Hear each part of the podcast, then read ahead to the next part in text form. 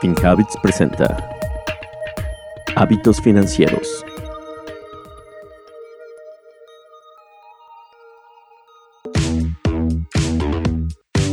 Un carro es una necesidad básica tanto para ir al trabajo como para poder trasladar a nuestras familias.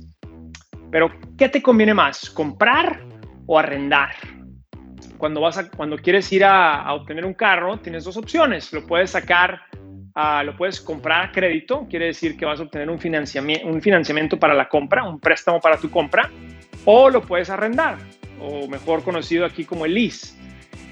Vamos a empezar repasando lo que es un lease, ¿no? En realidad, un lease es rentar un carro, pero es rentar un carro por un tiempo largo, generalmente estos leases son de tres años. Y al concluir de los tres años, tú tienes que regresar al carro.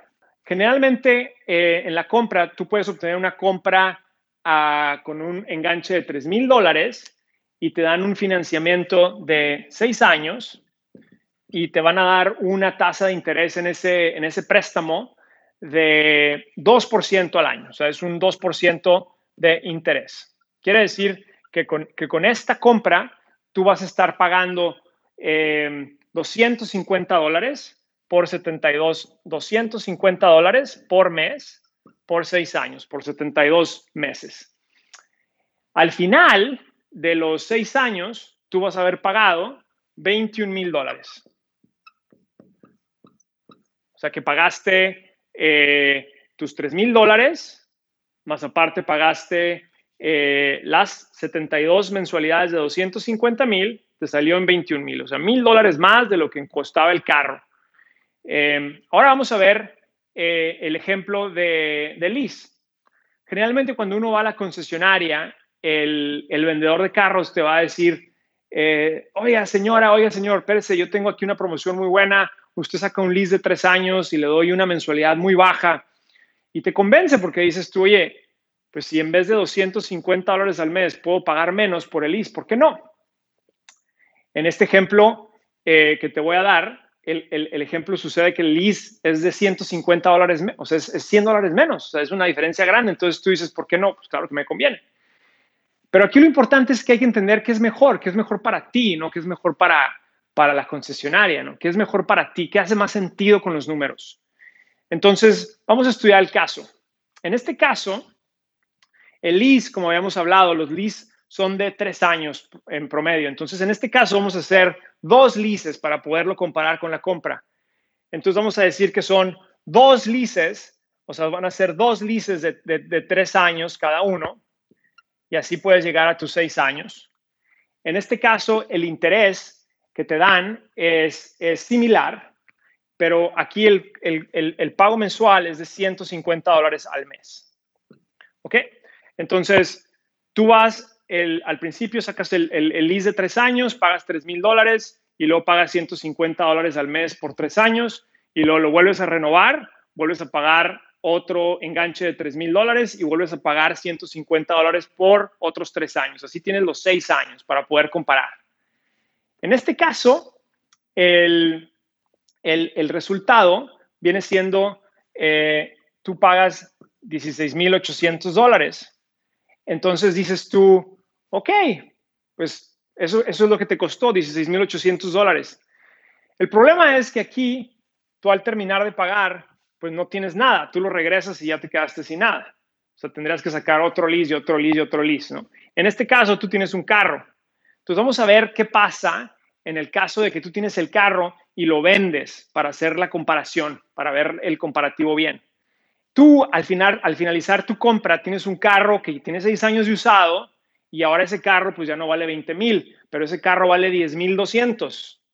Entonces, este carro vale 10 mil 200, quiere decir que tú lo puedes vender eh, al, final, al, finalizar estos seis años por 10 mil 200 y, ti, y, a ti y a ti te termina costando, eh, perdón, 10 mil 800 el carro y a ti te termina costando, el, el, esto te termina costando 10 mil 200. Entonces, en realidad el costo de tu compra eh, es de 10.200 comparado con un lease que cuesta 16.800. En los dos casos, te deshiciste del carro. Aquí no tienes carro al final, este es tu costo. Aquí no tienes carro al final, este es tu costo. Entonces, Estamos viendo, estamos viendo que hay una diferencia de 6.600 dólares al comprar un carro, te estás ahorrando 6.600 dólares al comprar un carro en vez de hacer un lease. O sea, quiere decir que te estás ahorrando 1.100 dólares al año haciendo la compra en vez de hacer el arrendamiento.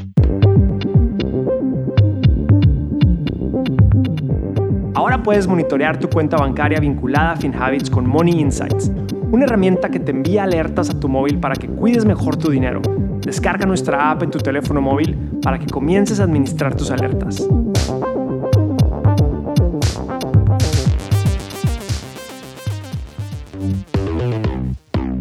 A largo plazo, el índice de las acciones de las compañías más grandes de Estados Unidos, estoy hablando de a largo plazo, ¿no? El índice de estas compañías ha tenido una ganancia histórica anualizada del 9%. ¿Ok? Esta es la bolsa. En cambio, las casas a largo plazo han tenido una ganancia histórica anualizada del 4%. Esto es de acuerdo al índice de bienes y raíces residenciales de Case Chiller. Entonces, ¿cuál es mejor? No es tan fácil como nomás ver estos números, no es así de fácil, vamos a ver por qué.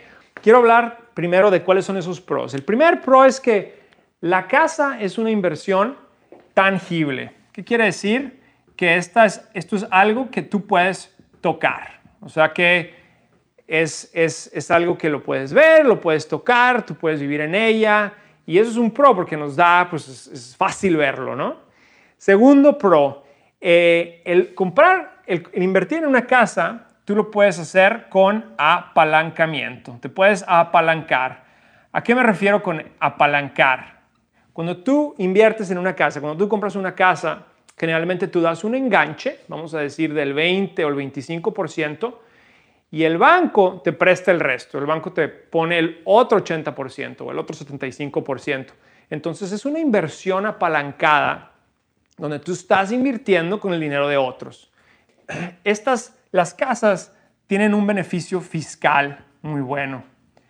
El beneficio fiscal es el, beneficio fiscal que nos ofrece el gobierno al estar invirtiendo en una casa es mayor que el que, nos, que el que nos ofrece el gobierno en la bolsa de valores. Sí hay beneficios fiscales acá, como el estar invirtiendo en una cuenta de ahorro para el retiro, pero aquí en las casas tienes más beneficios fiscales.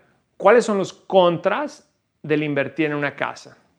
Bueno, el primer contra es que requiere mucho trabajo el estar invirtiendo en una casa. ¿A qué me refiero? El, el, el, el, estar comprando una casa y el estar invirtiendo en una casa, pues requiere que tú estés activamente operando esa inversión. O sea, hay que estar pintando la casa, hay que cambiar los sanitarios, si la estás rentando hay que verificar que te paguen la renta. Segundo contra es que el comprar una casa es difícil, o sea, requiere un enganche. Yo lo, yo, lo, yo lo que quiero recomendarte es que tienes que pensar y tienes que planear a largo plazo antes de comprar esa casa. Tercer contra de comprar la casa es que tú, tú puedes también perder la casa, el banco te puede quitar la casa si no estás eh, cumpliendo con tus obligaciones. Y por último, es que la casa tiene poca liquidez. Cuando tú compras una casa, tú eh, tienes un activo que, es tangible, pero es un activo que al comprar y vender hay mucha fricción, hay costos de compra, hay costos de venta, y no es un activo que tú puedas decir, ¿sabes qué? La siguiente semana lo voy a vender, ya no quiero esta casa. Ahora vamos a ver cuáles son los pros de estar invirtiendo en la bolsa. Muy, el, primer pro es de que invertir en la bolsa es muy fácil. ¿Y qué a qué me refiero con que es muy fácil? Bueno, el, hoy en día tú puedes empezar a invertir en la bolsa eh, desde, por ejemplo, con el app de FinHabits. Tú puedes empezar a invertir en una cartera diversificada en la bolsa eh, desde tu teléfono móvil en 5 minutos y lo puedes hacer semana a semana con cantidades de hasta 20 dólares por semana. Y eso te da una facilidad muy, o sea, muy buena porque te permite hacerlo poco a poco. Y eso es algo muy, muy interesante en la bolsa que puedes hacer. Segundo pro es que el comprar, el estar invirtiendo en la bolsa no requiere trabajo. Entonces, ¿a qué me refiero? Acá hablamos de que hay que pintar eh, la casa, hay que estar cuidando que los baños estén en orden y todo. Cuando inviertes en la bolsa, tú eres accionista, tú eres dueño de estas compañías a través de las acciones. Para eso hay un equipo que se encarga de hacer eso y tú simplemente eres un accionista. Yo lo veo como un pro porque no requiere trabajo. el invertir en la bolsa te permite diversificar. ¿A qué me refiero? Esta diversificación es algo que en FinHabits es una de nuestras reglas de oro y queremos que cuando tú estés invirtiendo lo hagas de forma diversificada. Entonces, en la bolsa tú puedes diversificar. Y por último, uno pro que tiene la bolsa es que tiene liquidez. Entonces, la liquidez te permite que tu inversión en la bolsa, tú en la siguiente semana digas, yo no, yo quiero vender mi inversión y en una semana tú tienes tu dinero. Las acciones en la bolsa se cotizan y están líquidas, entonces se puede, tú puedes hacer la compra y la venta día a día y eso es lo que hacemos en FinHabits por ti. Eso es uno de los pros. Ahora vamos a hablar de los contras que tiene la bolsa. Primer contra que veo es que es una inversión en papel. La casa es una inversión tangible, la puedes tocar. Cuando estás comprando en la bolsa, estás comprando un papel, estás comprando una acción. No puedes tocarla. Eh, segundo contra es que en la bolsa tú no tienes control. Entonces, ¿qué quiero decir? Aquí dije que no tienes que trabajar, pero también eso quiere decir que tú no tienes el control. Tú, al menos que seas un accionista muy grande, no vas a poder controlar qué pasa con esas compañías. Y por último, este mismo pro de liquidez lo voy a poner acá también como un contra. El hecho de que estés invirtiendo en la bolsa y que sea un, activo con liquidez, que tú puedas ver día a día cómo cambia el precio y lo puedes ver, eh, de hecho lo, lo, puedes ver en el app de FinHabits, cómo va cambiando día a día el precio de tu inversión, eso también puede ser un contra. Si tú no te puedes controlar emocionalmente, hay veces que las inversiones van a bajar y lo puedes ir viendo día a día. Entonces esto es un contra porque la liquidez también te permite te permite asustarte y decir, no quiero estar invertido y puedes retirar tu dinero. Y, generalmente cuando nosotros, eh, cuando existe una reacción emocional, eh, históricamente lo hacemos en el peor momento. Entonces hay que tener control, hay que ser, hay que tener control personal y decir, no, o sea, aunque puedo ver esta liquidez, no voy a reaccionar de forma emocional.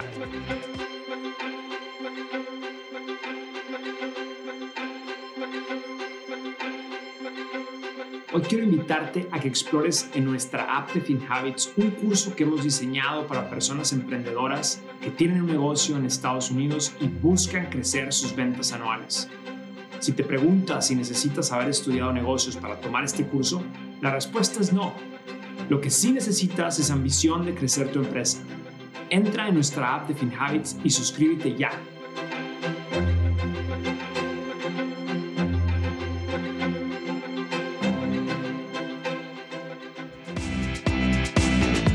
¿Qué es la bolsa de valores?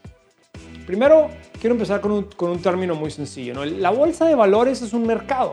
O sea, es así de sencillo. La bolsa de valores es un mercado. Y en el mercado, cuando uno va al mercado ahorita, vas a comprar frutas, verduras, pollo, pescado. Lo mismo sucede en la bolsa de valores, excepto que ahí no compras estos bienes físicos, estás comprando, ahí estás comprando acciones y bonos. Entonces, en el mercado de la bolsa de valores se compran acciones y bonos. En cada ciudad grande desde el mundo hay bolsas de valores y estas bolsas de valores tienen ahí siglos. Aquí en Nueva York tenemos dos grandes. Tenemos el New York Stock Exchange y, y el Nasdaq.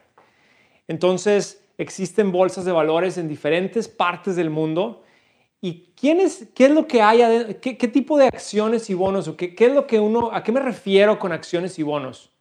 Estas acciones y bonos son pedacitos de compañías listadas que decidieron participar en el mercado. Así de sencillo, esto es lo que es. Tú vas al mercado de la bolsa de valores y tú puedes comprar acciones y bonos de compañías que están listadas. Ahorita te explico lo que es una compañía listada.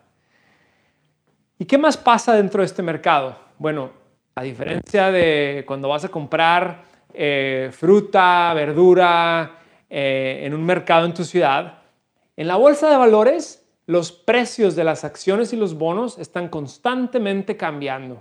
Entonces es muy, muy dinámico. Durante el día los precios están cambiando. Y ahorita hablamos de por qué están cambiando. Entonces, así es como está, así como está estructurada. Estas son las cosas importantes que quiero que entiendan de lo que es la bolsa de valores. Es un mercado donde tú puedes comprar acciones y bonos de compañías listadas y donde el precio está cambiando constantemente. Vamos a hablar ahora un poco de cómo funciona esto de que una compañía está listada. Entonces déjame empiezo con un ejemplo.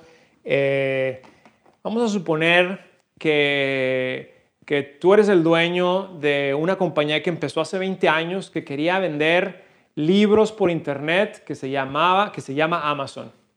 Entonces, tú eres, tú eres esta persona que construyó esta compañía y empezó a vender libros por internet y te empieza a ir muy bien, te empieza a ir muy bien y los libros por internet se están comprando por todos lados y ahora dices, ¿sabes qué? Quiero expanderme, quiero empezar a vender otros productos, quiero que en Amazon la gente compre otras cosas.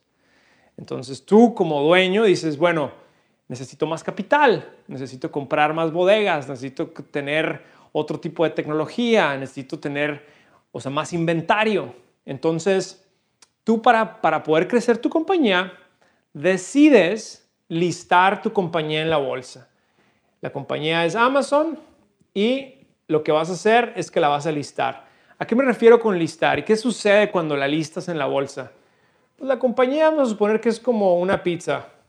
Y esta compañía, cuando se lista, la vas a repartir en pedacitos.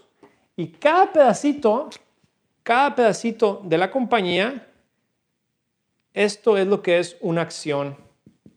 Entonces, cuando tú, le, cuando tú decides listar la compañía, vas a tú a repartir eh, la compañía en varios pedacitos y cada pedacito eso es lo que le conoce como una acción.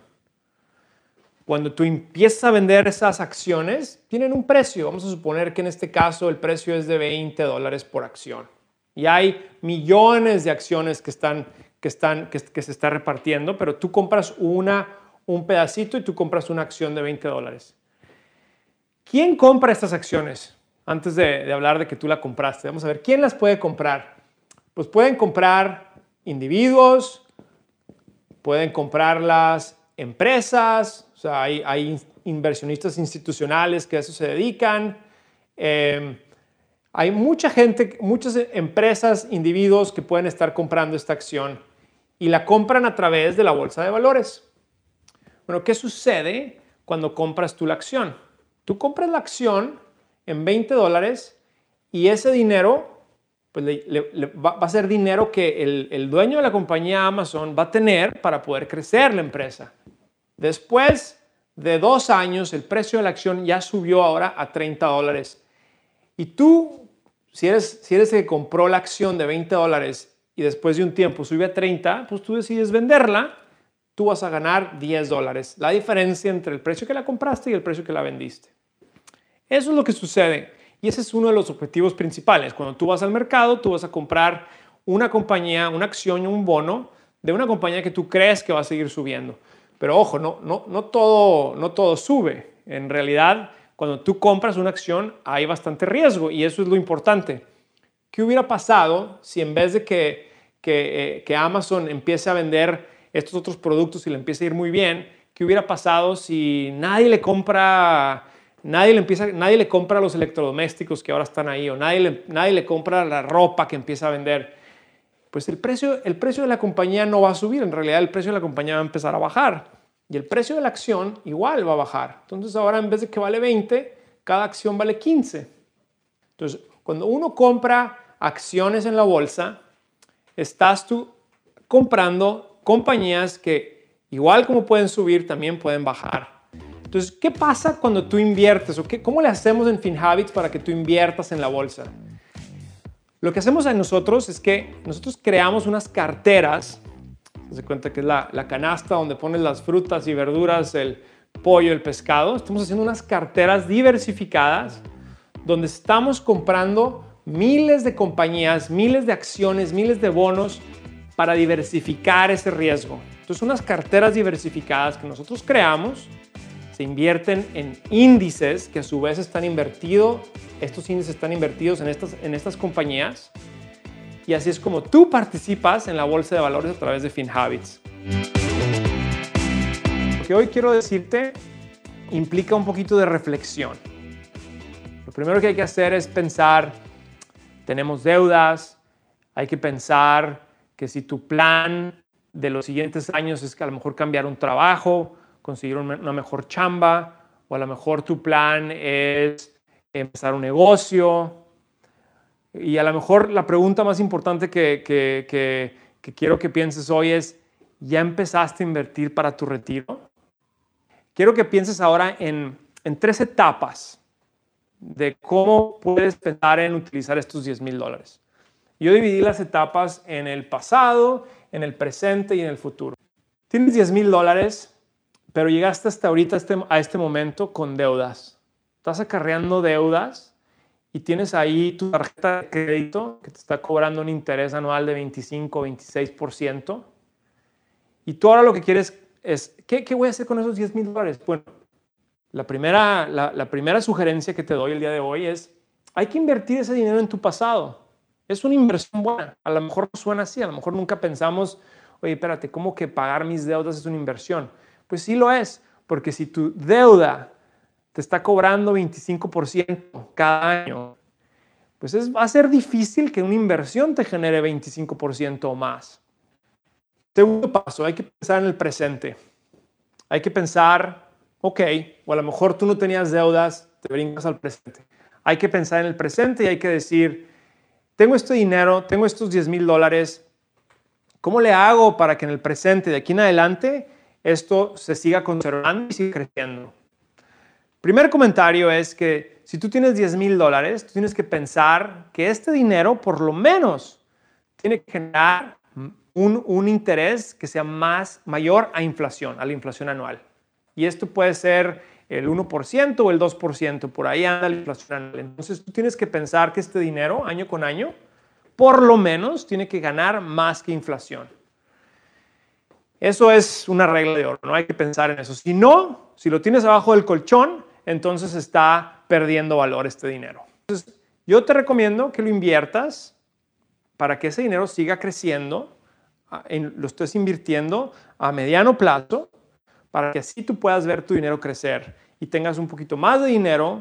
Hay que pensar en diferentes opciones y por eso es bueno tener en mente que ahora que tienes estos 10 mil, la parte importante, segundo, la parte de, de cuándo se necesita este dinero o cuándo lo vas a usar es muy importante. Y finalmente, quiero hablar en tu futuro. ¿Qué puedes hacer con estos 10 mil dólares? Y esto es donde a mí, a mí me parece que es súper interesante. Si tú ya tienes estos 10 mil dólares y no estás pensando en utilizarlos eh, para pagar deudas o, para ponerlo en, una cuenta de emergencia, entonces tienes bastante dinero para invertirlo en tu futuro. Y la inversión a futuro, me refiero a 10, 20 años, 30 años, es la mejor porque le das más tiempo a ese dinero a crecer. En este caso, la recomendación sería que este dinero lo estés invirtiendo en una cuenta de ahorro para el retiro. Y si lo ves, estos 10 mil dólares, 8% año con año a los siguientes 20 años, ahí estamos hablando de duplicar nuestro dinero. Ahí sí se va a duplicar el dinero. ¿Y qué, es lo más importante también? Una vez que tengas este tipo de estrategias, tú, como ya tienes ese hábito de ahorrar, yo te recomiendo que sigas desarrollando esa, esa, esa habilidad que ya desarrollaste, la sigas utilizando y sigas dejando este guardadito a un lado para que estos 10 mil conforme sigas trabajando se vayan volviendo también en 11 mil, en 12 mil, en 13 mil. Y así lo vayas redireccionando a las diferentes metas de tu futuro. Paso número uno.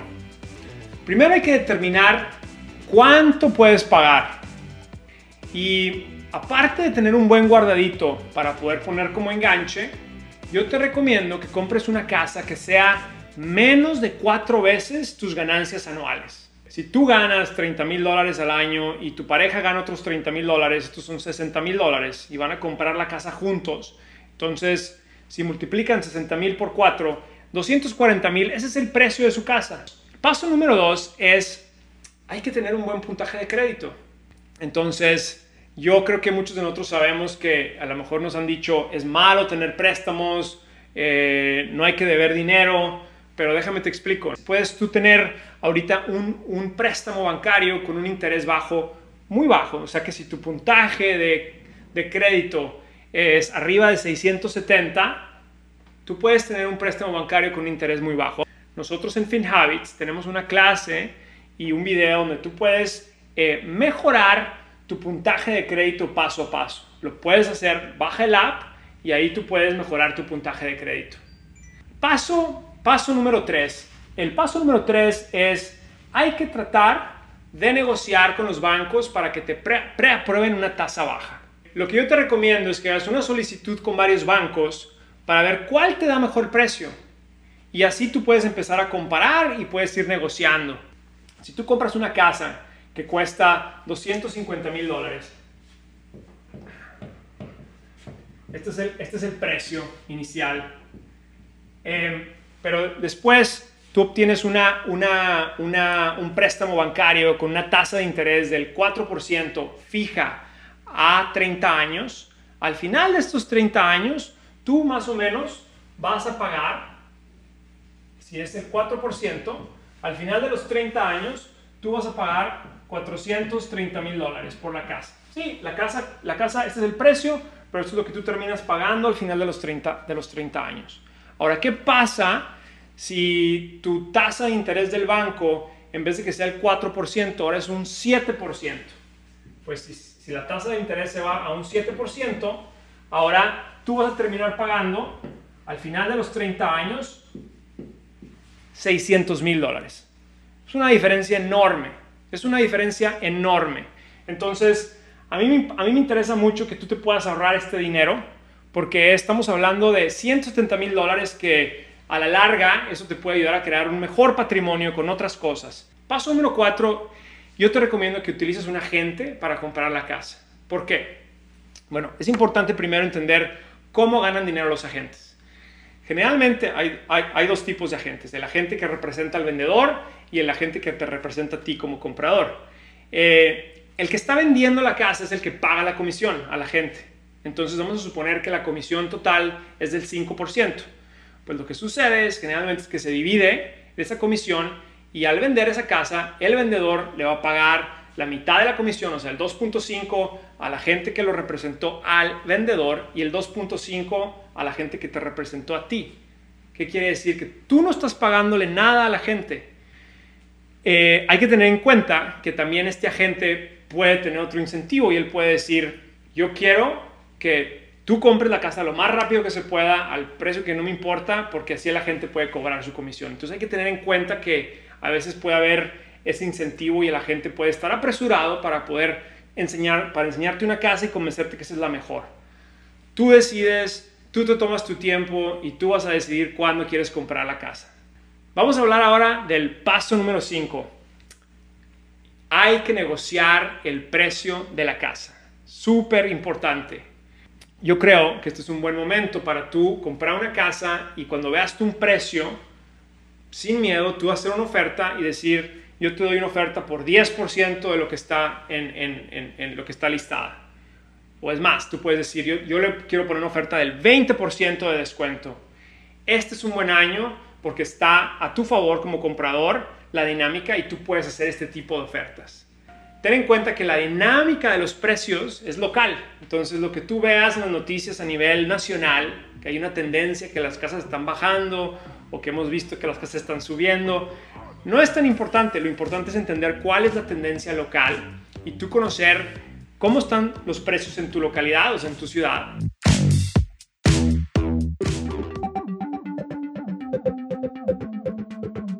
Gracias por acompañarnos en este episodio de Hábitos Financieros. Soy Carlos García de FinHabits. Este podcast es producido por FinHabits Inc., Giovanni Escalera en producción y edición, Adal Gutiérrez en guion. Recuerden que este podcast es para efectos de información y no constituye una solicitud o recomendación para comprar o vender activos. Los servicios de asesoría financiera de FinHabits solamente se proporcionan a los clientes a través de la app o el servicio online. El rendimiento de las inversiones no está garantizado y los resultados pasados no son garantía de resultados futuros.